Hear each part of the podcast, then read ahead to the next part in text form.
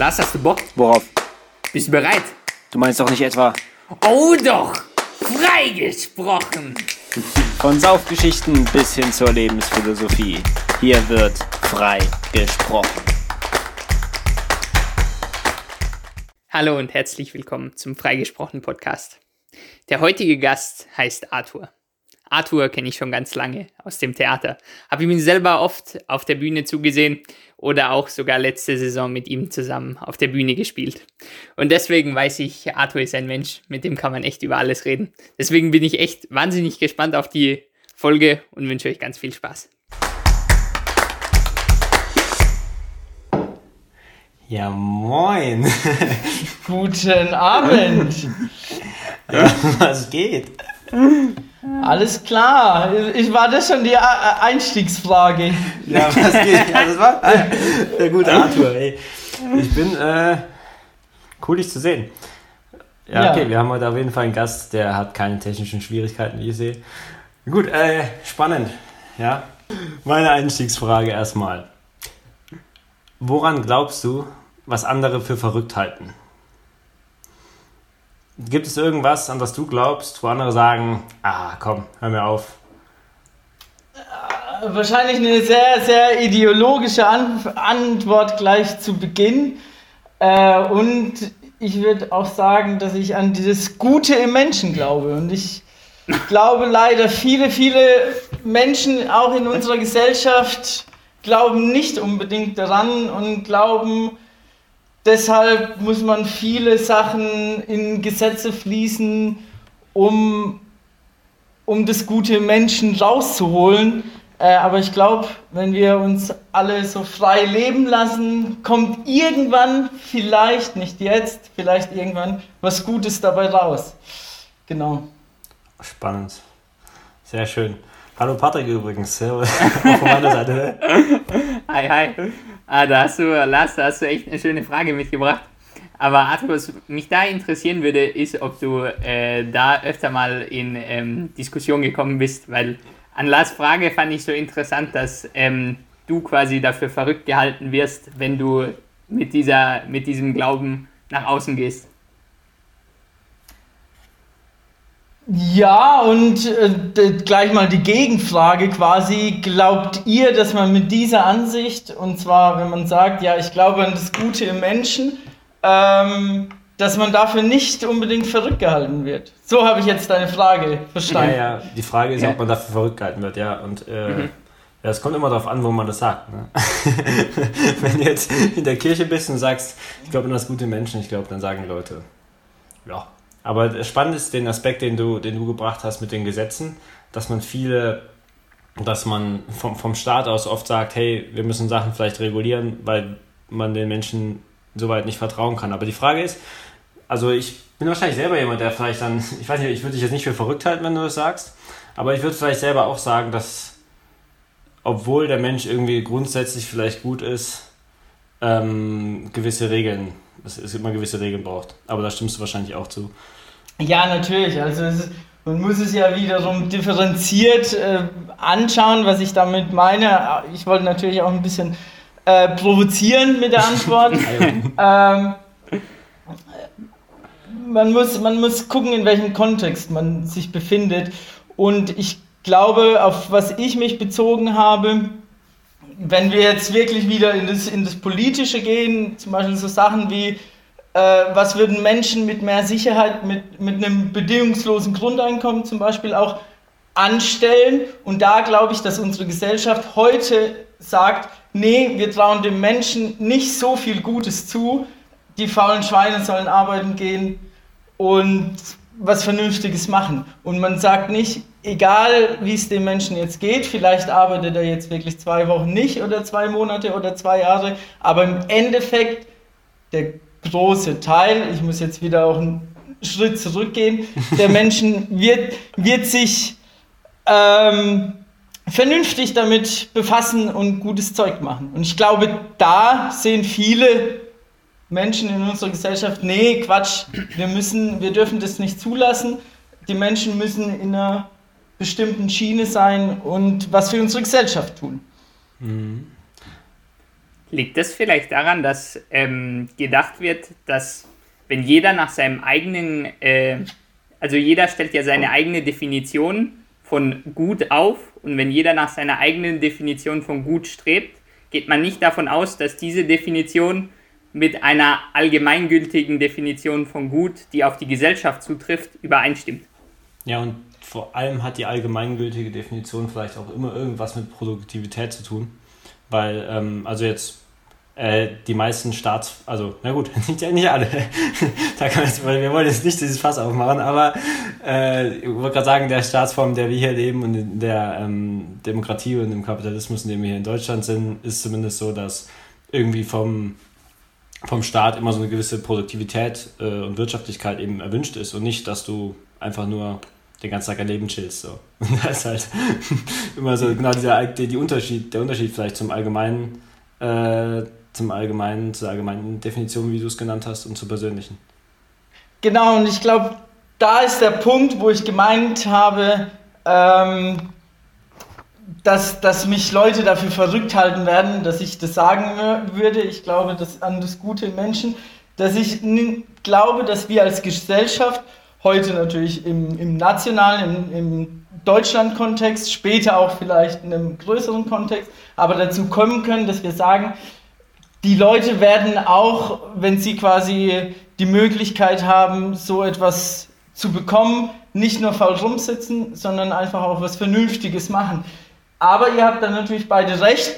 Wer definiert dann, was Produktivität oder was Machen in meinem saloppen Slang quasi ist? Und da liegt natürlich die Schwierigkeit, dass wir irgendwann das finden müssen und sagen müssen, okay, jeder leistet das, was er möchte eventuell und vielleicht in meinen Augen nicht unbedingt produktiv oder auch gut oder was auch immer ist quasi. Mhm. Interessant. Also da war ja auch dieses Projekt, ich habe das jetzt letzten Tage irgendwann wieder gehört im Radio und auch vorher schon ähm, von dem bedingungslosen Grundeinkommen, was jetzt zum ersten Mal ausgeschüttet wurde, wo man sich irgendwie, weiß nicht, ob ihr das mitbekommen habt, wo man sich irgendwie anmeldet, wahrscheinlich war Arthur einfach angemeldet, wo man sich anmelden konnte ähm, und dann wurde es halt verlost, ich weiß nicht, zwölf Mal oder so, jeweils also 1000 Euro jeden Monat für ein Jahr. Also ein bisschen als Studie ich weiß gar nicht, wer es finanziert hat, aber zumindest als Studie, dass man ein bisschen herausfindet, wie sich bedingungsloses Grundeinkommen zum Beispiel auf die Bevölkerung auswirkt. Genau, also ich glaube, das ist auch ein Verein, der das Ganze durch Spenden erstmal finanziert. Ähm, angemeldet war ich leider nicht, äh, aber bei den anderen Auslosungen, die die so einfach hatten, war ich angemeldet. Und ah, ich, cool. genau, ich fände es schon cool. Ähm, genau. Aber ich weiß nicht, ob ich faul rumsitzen würde und nichts machen würde. Ja, also vor allem, wenn die Studie gemacht wird, dann denkst du dir so, ah, für die Studie kann ich jetzt nicht am Ende des Jahres ankreuzen. Gut, ich habe mich mit den 1000 Euro zurückgelehnt. die, ja, das ist eine schwierige Frage. Ja. Was, Patrick, was würdest du machen mit bedingungslosem Grundeinkommen? Boah, gute Frage. Ich glaube, ähm, ich glaube, das bedingungslose Grundeinkommen würde einen in der Hinsicht mehr Freiheit geben, dass man Zeit hat, mehr über das, was man machen will, nachzudenken. Also irgendwann ist man ja in seinem Leben darauf angewiesen, dass man irgendwelche Rechnungen zahlen muss. Und wenn ich aber dann noch in meiner in Anführungszeichen Findungsphase bin, dann muss ich trotzdem Geld verdienen und äh, vielleicht einen Job annehmen oder sowas. Und ich glaube, das ist was, wo das bedingungslose Grundeinkommen vielleicht der Psyche ein Stück weit besser tut, weil du ähm, mehr Freiheit hast, dich nach deinen eigenen Prioritäten zu orientieren. Ja, und es könnte zum Beispiel Mut geben zur Selbstständigkeit oder zum, zum Beispiel. Entfalten von individuellen Ideen. Ja. Ja. Ja, da bin ich einfach bei euch oder vielleicht auch im Speziellen gerade beim Patrick, dass es gar nicht so wie, wirklich ums Finanzielle geht, sondern für mich, wo ich quasi auch zum ersten Mal äh, in, in einen Job gekommen bin, mit dem ich mich ordentlich mehr als gut finanzieren konnte, ähm, hat es mir einfach eine gewisse Sicherheit gegeben. Ich hatte, ich habe den Background, habe hab das fröhliche Privileg quasi, dass ich in diesem Job bin, mit dem, mit dem, was ich gerne mache, eigentlich gutes Geld verdiene. Und dadurch, dass ich die Sicherheit habe, habe ich keine Angst, etwas anderes auch zu probieren, weil ich im Endeffekt auch weiß, übermorgen und überübermorgen werde ich irgendwie ein Dach über dem Kopf haben und was zu essen. Und diese psychische Sicherheit, die wir vielleicht mit diesem bedingungslosen Grundeinkommen Menschen geben würden, wird auch dafür, dazu führen, dass sie versuchen würden, größere Risiken, die aber gut für sich selber sind, einzugehen eventuell. Mhm, das stimmt. Ja, also, vielleicht. Mehr Mut ja. einfach schaffen. Ja. Das Problem ist, glaube ich, dass man die Garantie nie hat. Also man kann nie sagen, es wird zu 100% diese Rate geben, die sich dann hin, hinsetzt oder ähm, sagt, okay, ich denke jetzt ein Jahr lang intensiv nach, dann hocken die sich nach diesem ein Jahr zusammen und sagen, und, was rausgekommen? Ach, ich hänge noch ein Jahr dran. Und dann ist so ein bisschen die, ähm, ja, es ist, glaube ich, ein bisschen schwierig, weil man diese Garantie nie geben kann. Und das ist, glaube ich, was, was vor allem in Deutschland ziemlich äh, wichtig ist. Aber eigentlich muss ich sagen, ähm, um genau diesen Aspekt zu verwirklichen, äh, braucht man ja quasi eine Schwelle, dass das Grundeinkommen nur, also jetzt, wenn wir beim Grundeinkommen bleiben, so hoch ist, dass es eine Sicherheit gibt, aber so niedrig, dass du dich nicht einfach hinlegen kannst und nicht sagen kannst, oh, ich kann mir jetzt hier, wenn ich mir einen Sportwagen schon vom Grundeinkommen kaufen kann, wieso soll ich dann noch arbeiten? So, ja, das ist eine gute Frage. Aber ähm, ich glaube, genau das haben wir in Deutschland schon. Äh, nicht ganz vielleicht, je nachdem, da können wir jetzt überstreiten. Ich will jetzt auch keine Diskussion entfachen, aber mit Hartz IV. ähm, also ob es jetzt hoch genug ist, ist eine andere Frage oder wie auch immer, da will ich jetzt auch nicht drüber diskutieren. Aber die Idee ähm, ist ja genau bei Hartz IV, dass Leute, die theoretisch, das ist ein Auffangnetz, also dass Leute, äh, dass man, dass man jeden irgendwie in gewisser Weise absichert. Und ich habe zum Beispiel persönlich jetzt auch keine Angst, dass ich in Deutschland Hunger leiden muss. Was ja schon ein Privileg mhm. ist an sich. Ja, absolut. Auf jeden Fall, auf jeden Fall. Aber ich glaube, politisch gesehen gibt es da noch viel, viel Luft nach oben, äh, damit Hartz IV quasi als bedingungsloses Grundeinkommen. Zum einen ist es ja nicht bedingungslos, weil du ja auch vielleicht auf der anderen Seite auch vernünftig, dass Leute zu Weiterbildungen geschickt werden und diese auch machen müssen. Aber auf der anderen Seite gibt es halt eben, aber wie du gesagt hast, das ist ein ziemlich politisches, schwieriges, faktenbasiertes Gebiet, wo wir uns alle wahrscheinlich nicht so gut mit der Gesetzeslage auskennen. Nee. Ähm, genau, aber da, da wäre ich, glaube ich, im Großen und Ganzen würde ich, um vielleicht auf den ersten Satz, ich glaube, an das Gute am Menschen zurückzukommen, sagen, wo ihr mich vielleicht für verrückt erklären würdet ähm, oder auch andere Menschen, dass mit einem bedingungslosen Grundeinkommen die Menschen sich hier in Deutschland vernünftig verhalten würden und mhm. wir als Gesellschaft quasi auch überleben würden oder uns verbessern oder wie auch mhm. immer würden. Also Arthur, ich habe noch ein bisschen über den Anfang nachgedacht und ich weiß nicht, ob vielleicht könnt ihr mir weiterhelfen mit dem Gedanken. Ist es nicht ziemlich leicht, äh, das Gute im Menschen zu verlieren? Also dieses, äh, nicht, äh, nicht, nicht, das Gute, das, den Glauben an das Gute im Menschen zu verlieren, weil jeder hat ja seine eigene Definition von gut und äh, wenn du jetzt vor die Tür gehst, dann siehst du ja echt ein Feld an äh, bunten Blumen, sag ich mal. Also an ganz vielen anderen Leuten, die äh, wirklich ungleich dir selber sind und die alle ihre eigene Definition von gut haben. Und wenn man dann feststellt, boah, die sind aber gar nicht so wie ich, verliert man dann nicht automatisch das äh, Gefühl, dass alle die gleiche Definition von gut haben? Nee, nee, also manche sehen halt Unkraut. Also manche in der Politik denken so, ah ja gut, ja, ich bin die Blume und äh, dann, also mit mein, meiner Meinung und alle anderen, ne, die haben keine Ahnung. Oder du gehst hin und sagst, sie hat seine eigene Meinung und freust dich auf äh, Diskussionen. Ich glaube, so ein Typ ist auch Arthur, oder? Der, der geht raus und sagt, hey, wenn du eine andere Meinung hast, dann will ich wissen, warum so, ne? Mhm.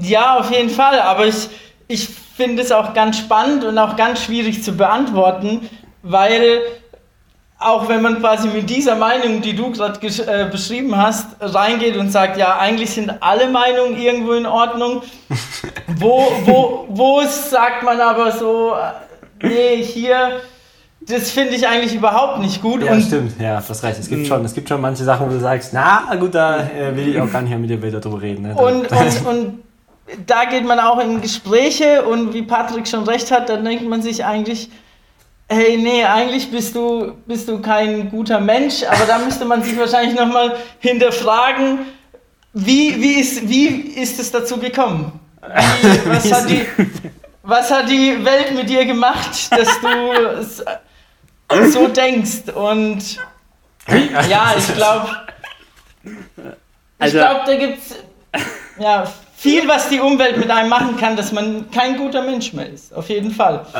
Hm. Aber tief, ganz tief drin sind alle dann wieder gut wahrscheinlich. Ja, ja das heißt aber für Glaubst dich, du, wir sind gut? Wer wir? Ja, Alas und ich sind wir gute also. Menschen. Äh, auf jeden Fall. Also, Allein schon, weil ähm, wir dich eingeladen haben. Das war schon mal eine gute Idee. Ja, aber das Spannende ist ja, wenn du es so sagst, das ist auch, auch mega spannend eigentlich, die Antwort, die du auf die erste Frage gegeben hast. Wenn du so sagst, hey, irgendwie ist jeder gut, dann entkoppelst du dich ja eigentlich von deinen eigenen Vorstellungen von gut, so wie Patrick es am Anfang schon ein bisschen versucht hat ähm, herauszuarbeiten, weil letztendlich musst du sagen, hey, selbst wenn der andere eine Meinung hat, die ich komplett daneben finde und ich du hast es gerade, und der sagt, er ist eigentlich kein guter Mensch, dann mache ich das ja wieder nur abhängig von dem, was ich gut finde. Und das ist halt äh, so irgendwie schon ziemlich schwierig. Ja, aber ich glaube, das Problem ist, dass äh, dieses Gut nicht so schwarz-weiß äh, mäßig zu sehen ist. Weil momentan gehen wir davon aus, es gibt eine Seite, die ist gut und eine, die ist schlecht. Aber die Meinungen, die bewegen sich ja oft wirklich genau auf dieser Mittellinie oder die kann man nicht wirklich genauso differenzieren, weil in einer Meinung befinden sich sowohl äh, gute als auch negative Aspekte. Und deswegen, glaube ich, ist das Ganze ein bisschen dreidimensionaler und man kann es nicht so wirklich äh, so differenzieren, wie wir das die ganze Zeit so plakativ beschreiben.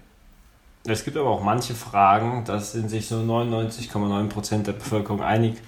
So, zum Beispiel die Frage, ist Mord in Ordnung oder darf ich jemanden umbringen? Und da sagen alle irgendwie, also zumindest sagen wir, also die, die größte Mehrheit sagt halt, nee, gut, das ist nicht so gut, da bist du böse so. Und mhm. dann zählt es ja schon fast als, als Konsens. Also wird es ja auch nicht in Frage gestellt. Da sagst du jetzt auch nicht, ja, hey, aber okay, da kann seine eigene nee, Meinung haben. Nee, aber stopp, da will ich jetzt auch widersprechen, weil äh, wenn du jetzt im, selber im Gericht sitzt, Lars, wir zwei sind angeklagt Du hast meine Mutter umgebracht, keine Ahnung. Aber wir haben Arthur umgebracht. wir, wir, wir, haben nach dem Podcast. wir haben Arthur nach dem Podcast umgebracht. Und äh, also du hast meine Mutter umgebracht und ich habe danach dich umgebracht. Bin ich dann ein schlechter Mensch, weil ich dich umgebracht habe? Oh Mann, also das darf Arthur jetzt sagen, was er, was er denkt.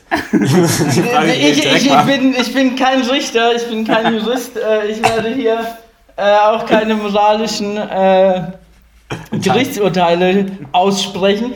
Ähm, aber ich, ich, fand, ich fand es jetzt auch wieder interessant, wie man dein relativ, wenn man zuerst grob hinschaut und sagt, ja klar, bei Mord sagt jeder, 99% sagen da, nee, ist, ist nicht okay, dann kommt direkt Patrick mit dem Beispiel. Mir ist jetzt auch ein äh, Beispiel äh, eingefallen, oder was jetzt ja auch wirklich diskutiert wird, mit Sterbehilfe, was ja auch heißt, jemand umzubringen, so in die Richtung. Und wenn man zwar so ein offensichtliches Beispiel eigentlich anguckt und dann näher anguckt und detaillierter reingeht, dann wird es ja auch immer fraktaler und man weiß gar nicht, welche Aspekte spielen wann zusammen und was ist hier die richtige moralische Antwort. Und das ist ja das, was Patrick auch beschrieben hat, dass es eigentlich viel dreidimensionaler ist und einfach viele, viele Grauzonen gibt, wo man dann, wenn man die Perspektive von jemand anderen ansieht, dann war der Mord auf einmal nicht in Ordnung, würde ich sagen, aber irgendwie verständlich zumindest. Ja, man, hat, man kann nachvollziehen, warum die zweite Person dann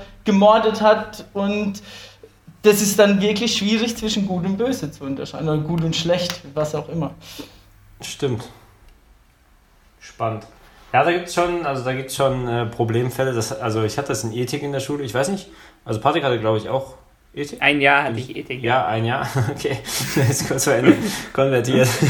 Aber ähm, auf jeden Fall, äh, da waren ja immer solche Problemstellungen und da gab es schon ziemlich viele so von diesen Situationen, die echt tricky waren, wo man echt gedacht hat, ja gut, ne? Äh, was ist gut und schlecht? Ich habe keine Ahnung. Ich weiß es nicht mehr. Ja.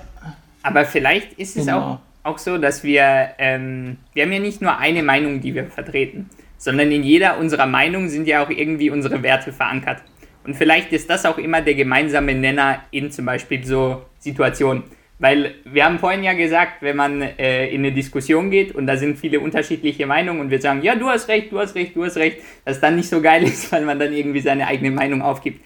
Aber dass man vielleicht anders an die Sache rangehen kann, indem man guckt, okay, wie sind die Werte, die ich vertrete in meiner eigenen Meinung, ähm, genauso, also wie sind die Werte, die ich habe in meiner Meinung genauso vertreten in der Meinung des anderen.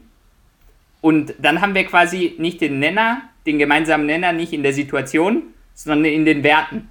Und dann ist es vielleicht äh, leichter, mit mehreren Leuten übereinzustimmen, weil du dir dann nicht über jede Situation einig sein musst, aber du trotzdem irgendwie eine Gemeinsamkeit hast. Ja, aber andererseits, wenn ich das jetzt aufgreife, dann frage ich mich doch, wenn jemand eine ganz andere Meinung hat, aber ich irgendwie das Gefühl habe, er hat die gleichen Werte, dann stimmt ja irgendwas nicht. Ja doch, okay. ist ja so, wenn ich jetzt über ein politisches Thema diskutiere und ich stelle fest, hey, der Typ hat eigentlich die gleichen Werte wie ich, aber eine ganz andere Meinung. Was ist hier passiert? Dann ist das ja eine schwierige Frage. Ja, nee, aber ist es nicht viel leichter, zu einem Kompromiss zu kommen, wenn ihr euch darüber bewusst seid, wofür, für was ihr einsteht? Vielleicht steht ihr ja beide für Freiheit ein. Nur eure Ansätze zur Freiheit sind einfach zwei verschiedene. Also Lars. Okay, der eine der, ist zum Beispiel für Steuersenkung, der andere für Grundeinkommen. ja, ja genau, genau. Ja, okay, ja. ja, ja, gut, kann sein, ja. Okay, ja, gut, spannend. Mhm. Auf jeden Fall schwierig, solche Themen. Schwierig. Ja. Okay, anderes Thema. Arthur, du bist der erste Gast in unserem Podcast, der steht bei der Aufnahme. Da frage ich mich doch direkt.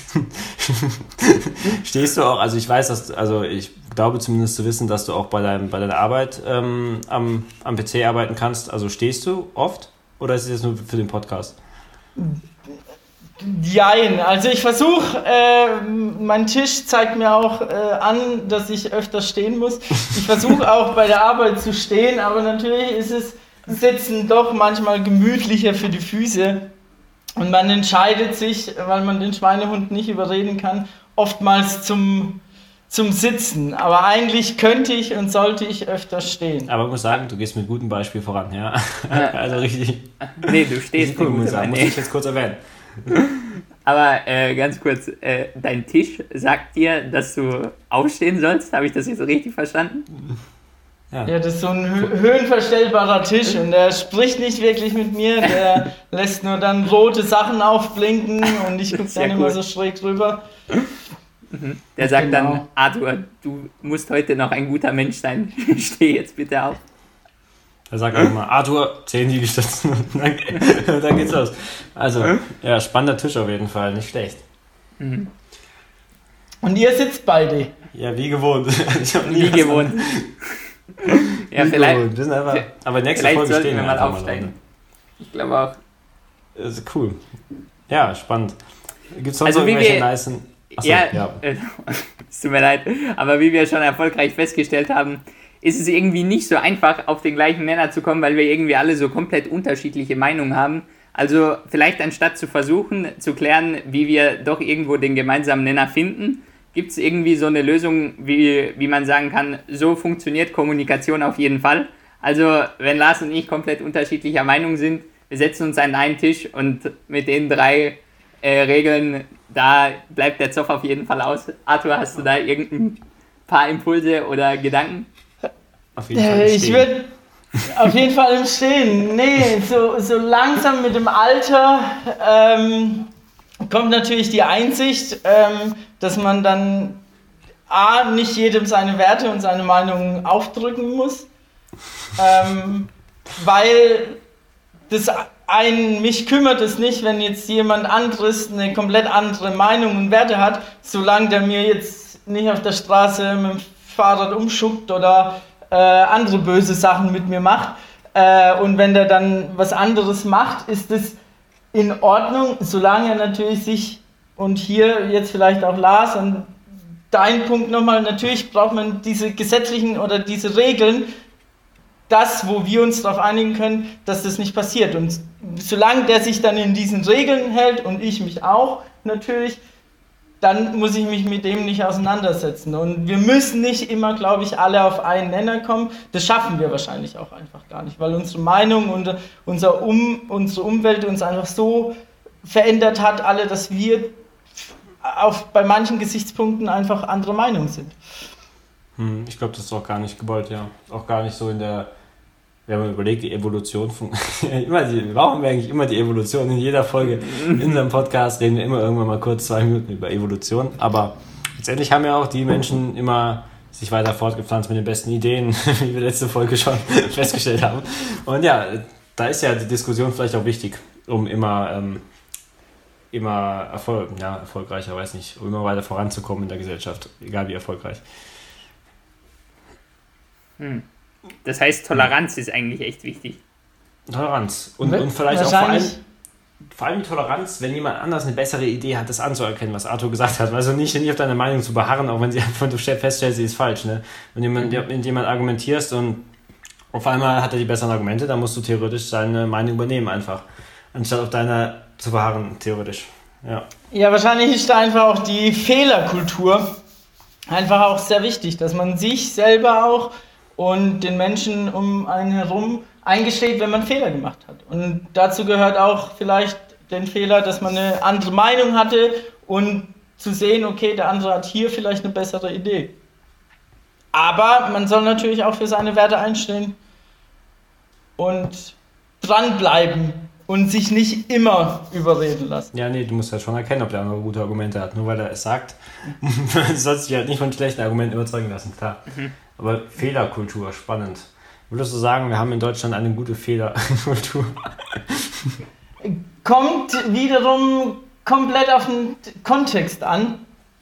Ähm, bei mir, bei der Arbeit als Informatiker ist natürlich eine Fehlerkultur sehr, sehr wichtig.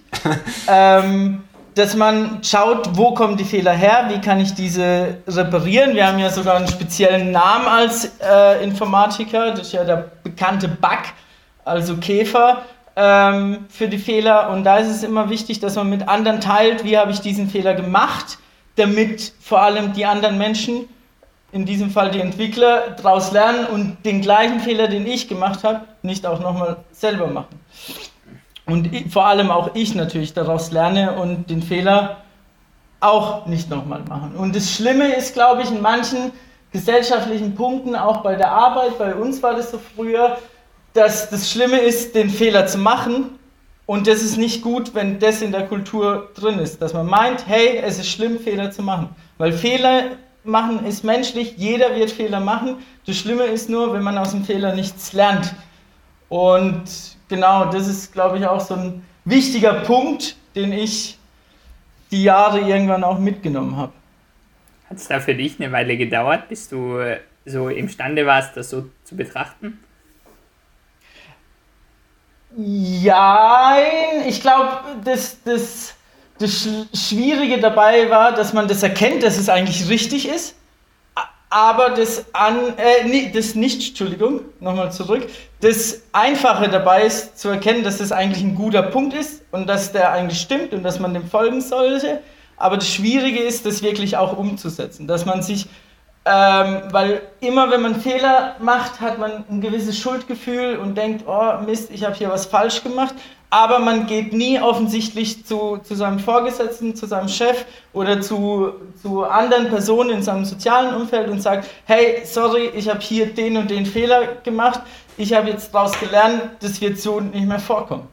Mhm. Sondern, dass man versucht, den Fehler irgendwie zu vertuschen und zu Sachen, äh, wegzulassen und nicht offensiv auf den Fehler draufgeht und sagt, hey, ich muss vielleicht auch mit deiner Hilfe gucken, was habe ich hier falsch gemacht, damit ich das nächste Mal nicht falsch mache. Mhm.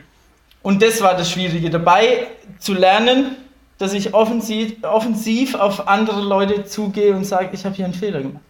Wow. Und es ist immer noch schwer. Und ja, das kann ich mir vorstellen, weil ich glaube, das fällt unglaublich vielen Leuten schwer, mich eingeschlossen. Also es ist nicht einfach zu sagen, hey, vor allem, wenn es ein großer Fehler ist. Ne? Und äh, je größer der Fehler, desto wichtiger wäre es ja eigentlich auch ihn so unglaublich transparent und direkt zuzugeben und, und, und zu vermitteln, vor allem in so einer Firma. Ne? Wenn der, äh, der Chef letztendlich schnell von so einem großen Fehler erfährt, kann er ja viel besser handeln, als wenn der ganz lange vertuscht wird und dann schleichen sich immer mehr Fehler ein. Und deswegen ist es eine unglaublich wichtige Fähigkeit, die aber nicht so einfach zu erlernen ist, würde ich behaupten. Ja, das stimmt. Ich, weil man, glaube ich, immer an, Angst hat, irgendjemand zu enttäuschen. Also das ist ja, glaube ich, das Schlimmste, dass man dann irgendwie zu jemand hingeht und sagt, boah, ich habe verkackt und der dir dann sagt, boah, du bist ein schlechter Mensch. um den Bogen zu schlagen, ja. ja. Oder er sagt zu dir, Arthur, ich glaube an das gute Menschen. und dann ist man wieder beruhigt. Ja, und wenn man da quasi eine Kultur etabliert, dass man sagt, hey, cool, dass du jetzt mit dem Fehler zu mir gekommen bist und nicht sagst, oh mein Gott, schon wieder der Arthur, der hat schon wieder Kacke. Oh Mann, jetzt muss ich eine Stunde länger da bleiben. Ich wollte schon Feierabend machen, aber jetzt, weil der einen Fehler gemacht hat, muss ich noch was reparieren. Und wenn man die Kultur eben genau andersrum strickt und sagt, cool, dass du mit dem Fehler auf mich zugekommen bist, wir gucken gleich, was das Problem war und wie wir das nächstes Mal verhindern können. Und wenn wir das ein bisschen etablieren, könnte es vielleicht besser werden. Mhm. Spannend. Ich finde auch außerhalb der Firma, außerhalb dieses Unternehmenskonstrukts müsste man das irgendwie häufiger integrieren. Auch in der Schule, aber egal. an, vielen, an vielen Orten, ja.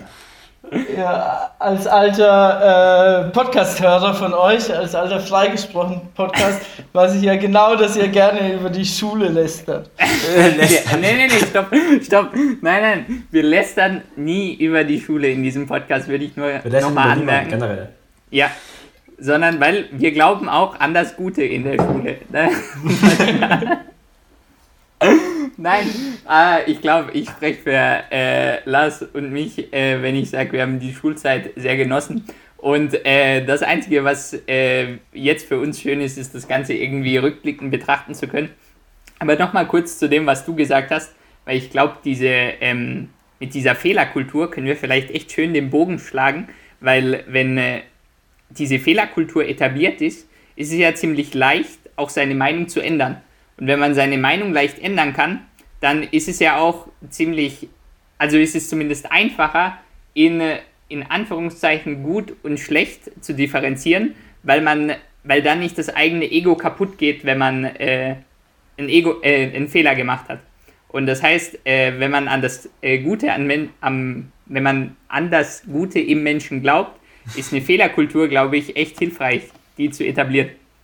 Ja, und auch, genau, die Fehlerkultur und weitergehend auch wirklich dieses, ähm, ich kann meine Meinung ändern, wenn die andere Meinung besser ist und ich kann, ich bin immer offen und, und wie hast du vorher gesagt, Toleranz fasst, glaube ich, alles mhm. gut zusammen. Ja. Ja, das stimmt. Arthur, welche Schritte müssen wir noch gehen, um äh, noch, noch mehr Fehler tolerieren zu können?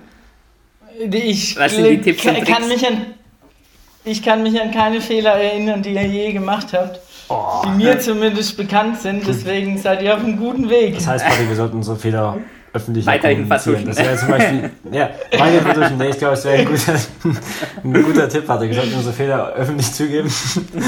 Ja. ähm, dann sind wir auf einem besseren Weg. Ja. Nee, aber was wäre was wär denn eure Antwort gewesen auf die, auf die Eingangsfrage? Auf die Eingangsfrage. Ja, ihr seid immer so gemein und stellt den Gästen die schwierige Frage und, und selber windet Das ist schon klug gemacht, ne? Also. Ja, ja, deswegen haben wir uns auch Gäste eingeladen. Wenn wir uns nämlich immer gegenseitig fragen würden, dann, wär's, ja. dann würden wir immer so lange überlegen. Und manchmal kommen eben so Podcast-Gäste daher, die einfach sagen, hey, Gegenfrage, was meinst du? Und Patrick, und meistens sage ich dann immer, und Patrick, beantwortet jetzt die Frage. ja, ist auch nicht schlecht. Ja, aber ich glaube tatsächlich, dass, ähm, dass es, äh, meine Antwort auf die Einstiegsfrage wäre gewesen, dass man mit der Kunst Geld verdienen kann. Weil ich ähm, kenne jetzt diese Gespräche ziemlich gut, dass ich mit Leuten im Park stehe oder irgendwo und sie fragen, hey Patrick, was, wie sieht es denn aus, was machst du denn in deiner Zukunft? Und ich dann immer erkläre, dass ich ähm, vorhabe, mich selbstständig zu machen als Künstler und ähm, mit Shows und Workshops mein Geld verdienen will. Und dann immer in ganz skeptische Gesichter guckt, weil sie sich fragen, oh Patrick, unter der Brücke, da ist auch noch ein Platz für dich.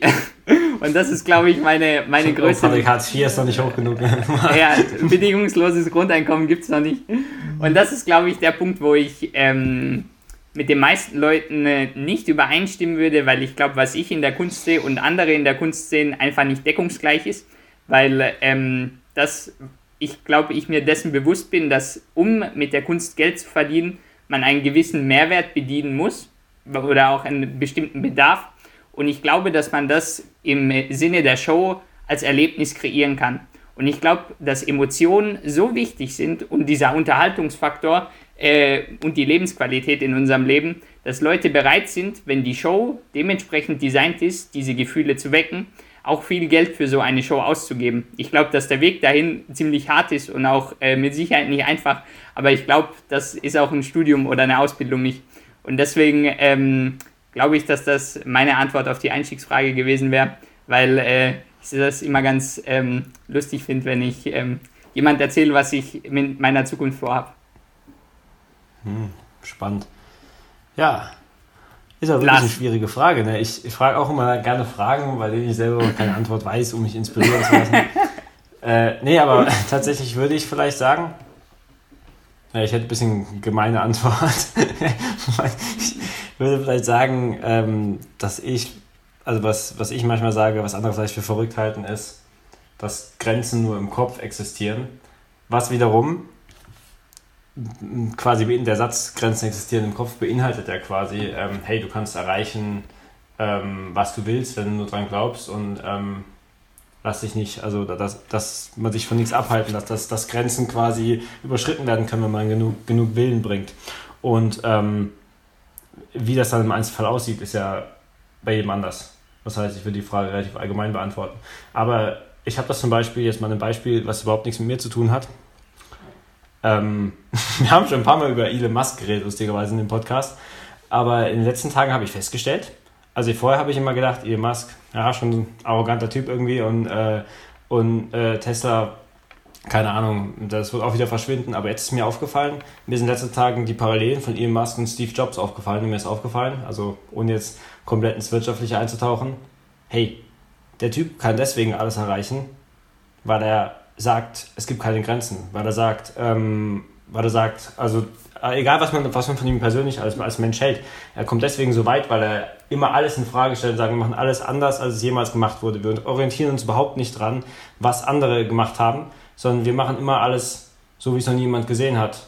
Und das ist, was Leute inspiriert und äh, was, was letztendlich dazu führt, dass man so viele Leute inspirieren kann und unter sich vereinen kann, dass äh, man irgendwas Großes ins Rollen kriegt. Und äh, das habe ich, da habe ich letzten Tage viel drüber nachgedacht und habe festgestellt, habe meine Meinung zu Elon Musk und Tesla geändert, aber jetzt unabhängig davon glaube ich, dass wir alle immer ein bisschen ähm, ja, sehr sicherheitsbedürftig sind. Ich bin so ein Risikotyp und dafür halten mich vielleicht manche Leute für verrückt. Oder ich traue trau immer Leuten mehr zu als andere, glaube ich. Ich traue zum Beispiel auch Patrick alles zu, was er sagt. Richtig, ich würde euch bei den, in beiden Fällen auch nicht für verrückt erklären. Also da würde ich bei beiden Meinungen auch unterschreiben. Und das hätten ja dann auch meine äh, Antworten sein können, quasi auf die Eingangsfrage. Spannend. Das ist ja. wirklich eine spannende Frage. Ja, das stimmt.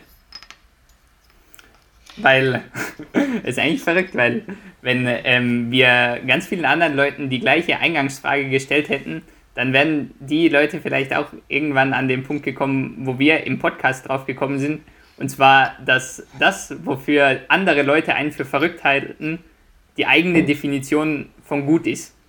Und deswegen man vielleicht in den anderen Leuten nicht an ihr gut glauben kann, weil die eigene Definition von gut ja eine andere ist.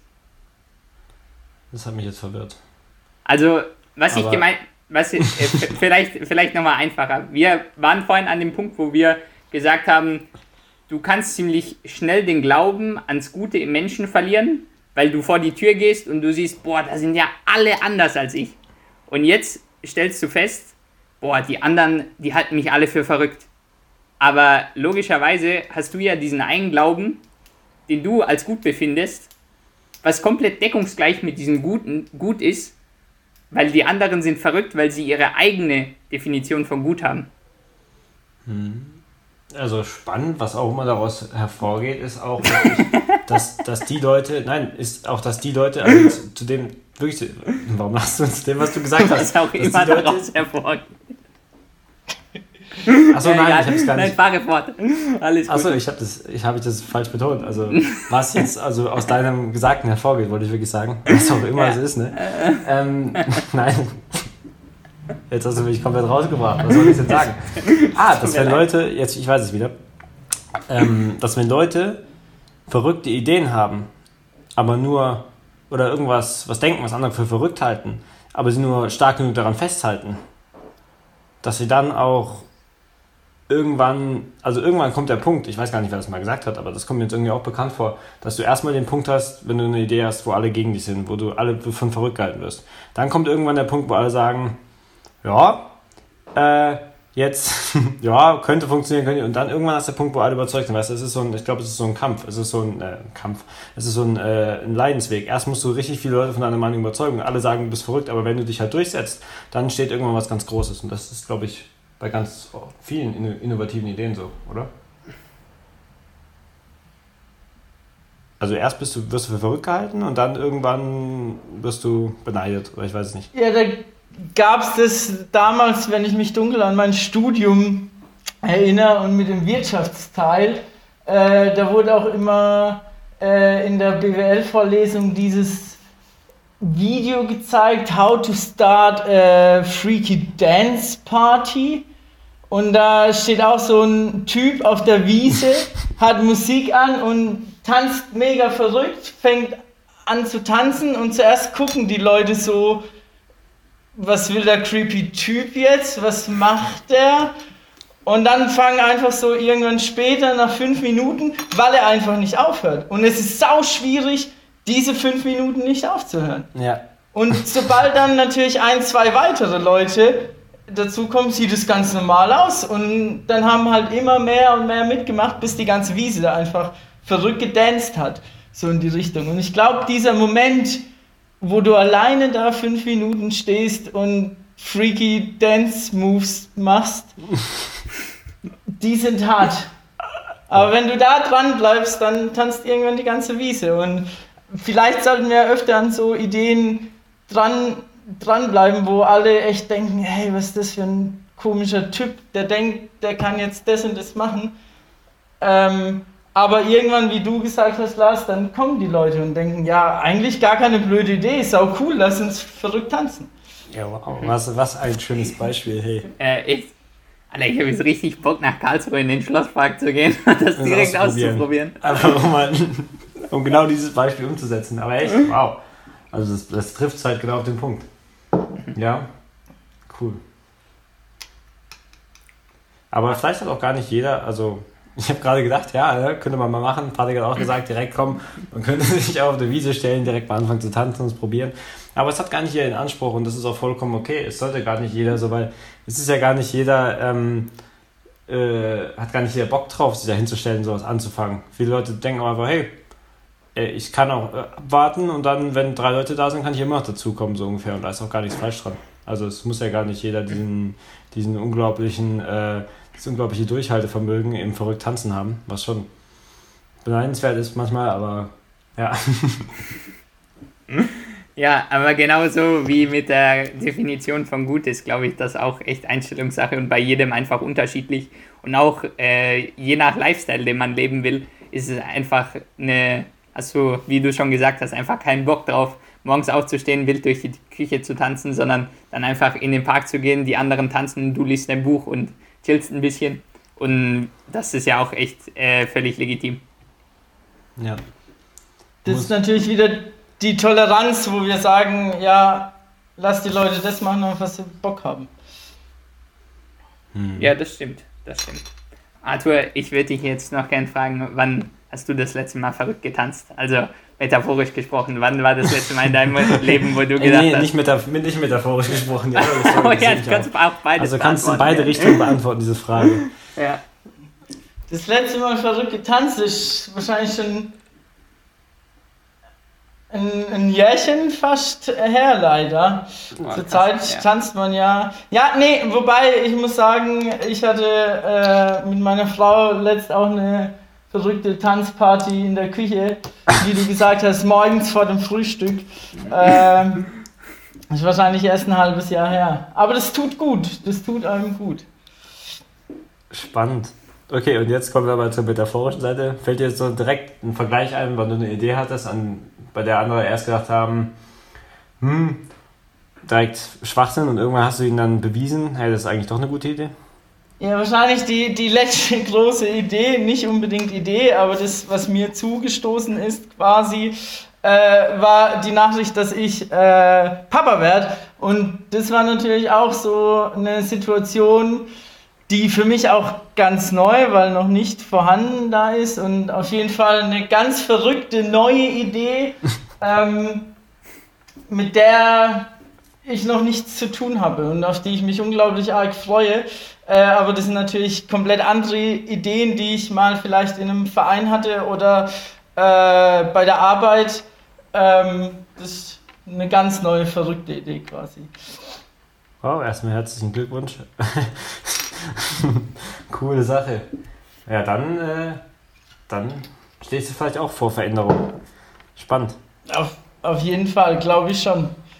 Also ich bin mir dessen noch nicht ganz bewusst, ähm, aber mein altes Studentenleben muss ich jetzt doch wohl irgendwo an den Haken hängen. Wow. Äh, Glaubst du, du, du wirst es vermissen?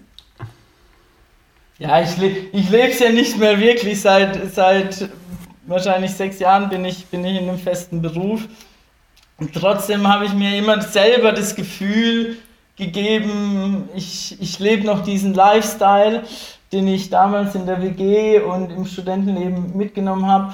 Äh, aber ja, man wird spießiger.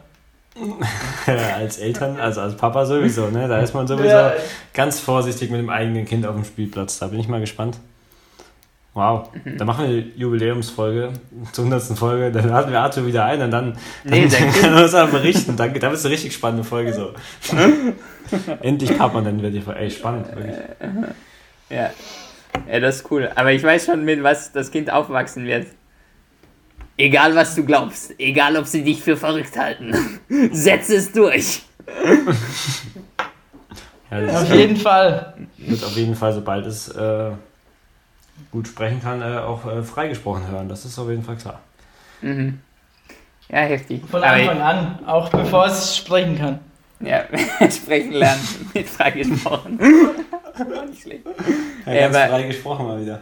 Ja. Aber Ich finde es schon echt verrückt, auch sich vorzustellen, dass dieses Kind auch einfach noch nicht da ist. Also in ein paar Monaten existiert es dann auch wirklich. Das ist irgendwie so ein Gedanke, der ist ganz. Also ich war gestern auch noch da. Und vorgestern auch, aber so, nein, aber. Aber irgendwann gab es versteht eine ihr, Zeit, da warst du noch nicht da. Das Ja, ist auch richtig. Und das ist auch irgendwie echt, ähm, kann man sich irgendwie gar nicht vorstellen, dass man selber auch diesen Prozess durchlebt hat. Naja. Ja, das ist auf jeden Fall mega verrückt, auch der Prozess, wenn man auch sich langsam einliest und guckt, was da passiert und nach zwölf Wochen ist es einfach ein lebender Organismus, da ist einfach alles da mit eigenen Organen und Sinne sind schon da und das ist einfach auch verrückt, da kommt einfach so, zack, neuer Mensch. Wow. Ja, das stimmt, das ist echt krass. Gibt's. Okay. Aber ja. Und, und dann sich vorzustellen, wir sind da, wie du gerade gesagt hast, Patrick, wir sind da alle mal durchgegangen. Das ist schon, schon verrückt, was die Natur uns da nach 13 Milliarden Jahren einfach mal hingestellt hat und mit dem wir auch klarkommen müssen einfach. Wow. Okay, dann. äh, Das ist ja jetzt ein heftiger Themenwechsel. Ich bin immer noch ganz, ganz überrascht äh, und freue mich einfach für dich. Und äh, da würde ich abschließend jetzt noch fragen: Sag mal, worauf freust du dich am meisten? Gibt es irgendwas, wo du sagst, boah, da bin ich eigentlich schon immer neidisch auf die ganzen, auf die ganzen Eltern mit ihren, mit ihren Kindern, dass sie da, also, kann man das gar nicht definieren? Es ist so, dass man sich einfach auf, auf diesen Mensch freut. Ich glaube natürlich zum einen, zum ersten steht ganz oben natürlich die, die Freude auf diesen neuen Mensch, wie du gesagt hast, ganz unabhängig von mir so ein bisschen. Da kommt einfach jemand, der, der, der eine tiefe Beziehung zu mir aufbauen wird. Aber was du auch, oder was so, das zweite natürlich ist auch, man freut sich, wie immer, auch mit im Gespräch jetzt mit euch, die eigenen Werte, das Gute weiter zu vermitteln und den Menschen, anderen Menschen zu zeigen, hey, wir, wir haben doch eine ganz coole Welt, lass, lass was Cooles machen, egal ob das jetzt so ein Podcast ist, ähm, Jonglage oder Musik oder was auch immer. Ähm, guck mal, was wir bis jetzt geschafft haben als Natur, Welt, Menschheit, wie auch immer, in welchem Kontext man das sieht. Und dass man das jetzt in einer ganz engen Beziehung jemand anderen auch noch mitgibt, das ist auf jeden Fall eine riesige Aufgabe, vor der ich auch Respekt habe. Aber auf das freut man sich natürlich, dass man jetzt sagen kann, Kind, du bist jetzt HSV-Fan. Kleiner Schatz, ich bin ja nicht mal HSV-Fan. Ähm, nee, aber das ist, ein, das ist Aufgabe und natürlich ähm, Freude zugleich. Uh, okay. das war aber schöne, schöne Schlussworte. Ja, doch. Wow. Ah, Hammer. Oh, Arthur, da haben wir auch echt wieder eine wilde Achterbahnfahrt hinter uns. Also themenmäßig waren wir auch echt wieder breit aufgestellt und äh, haben viel Stoff zum Nachdenken. Also ich glaube, ich werde auch nochmal ein bisschen über das Gute in mir grübeln und ob es überhaupt vorhanden ist. Nein. und äh, wo, wo man es finden kann. Vielen Dank für die geile Folge und hiermit bist du offiziell freigesprochen. Vielen Dank. Arthur, Arthur, da hast du uns eine Aufgabe gegeben. Lass und ich überlegen uns jetzt schon die ganze Zeit, wann wir in den Park rennen und anfangen, wie verrückt zu tanzen. Und wie viele Leute da mitmachen würden. Das ist wirklich eine spannende Frage. Ich hätte, glaube ich, zu viel Angst, ja. Also in, vor allem in Bretten im Park. Also es muss schon ein großer Park sein. Und äh, es müssen irgendwie Leute sein, die. Also es ist schon echt schwierig, ne? Und wie Arthur gesagt hat, die ersten fünf Minuten sind die schwierigsten. Das glaube ich auch. Das glaube ich auch. Also Arthur hat uns das Video geschickt und wir äh, packen es euch auch in die Show Notes und wir haben es uns angeschaut und wow, also echt, der Typ ist echt beeindruckend, wie er das so durchzieht. Und ähm, ja, vielleicht muss man es einfach selber mal probiert haben und erst dann kann man mitsprechen. Aber jetzt auf jeden Fall kommen wir mal zur Folge. Lars, was waren so deine, deine Highlights? Ja, du hast ja schon erwähnt, das war eins von meinen Highlights und dieses Video verpacken, äh, verpacken, genau, verpacken wir in der Beschreibung. Klickt einfach raus. raus. Klickt einfach drauf, packt's aus. Es ist zu spät. Ähm, nee, was waren meine Highlights? Ey, es gab so, also allein schon die Einstiegsfrage, wie Arthur sie so äh, direkt und lässig beantwortet hat, das hat mich äh, begeistert und ähm, viel Spaß gemacht, darum zu philosophieren. Ja, ja, absolut. Aber ich finde das auch immer so schwierig, wenn man, dann hat man so eine Frage und man redet äh, 20 Minuten über die gleiche Einstiegsfrage bis man irgendwann merkt, dass man echt also keine konkrete Antwort auf so eine Frage finden kann.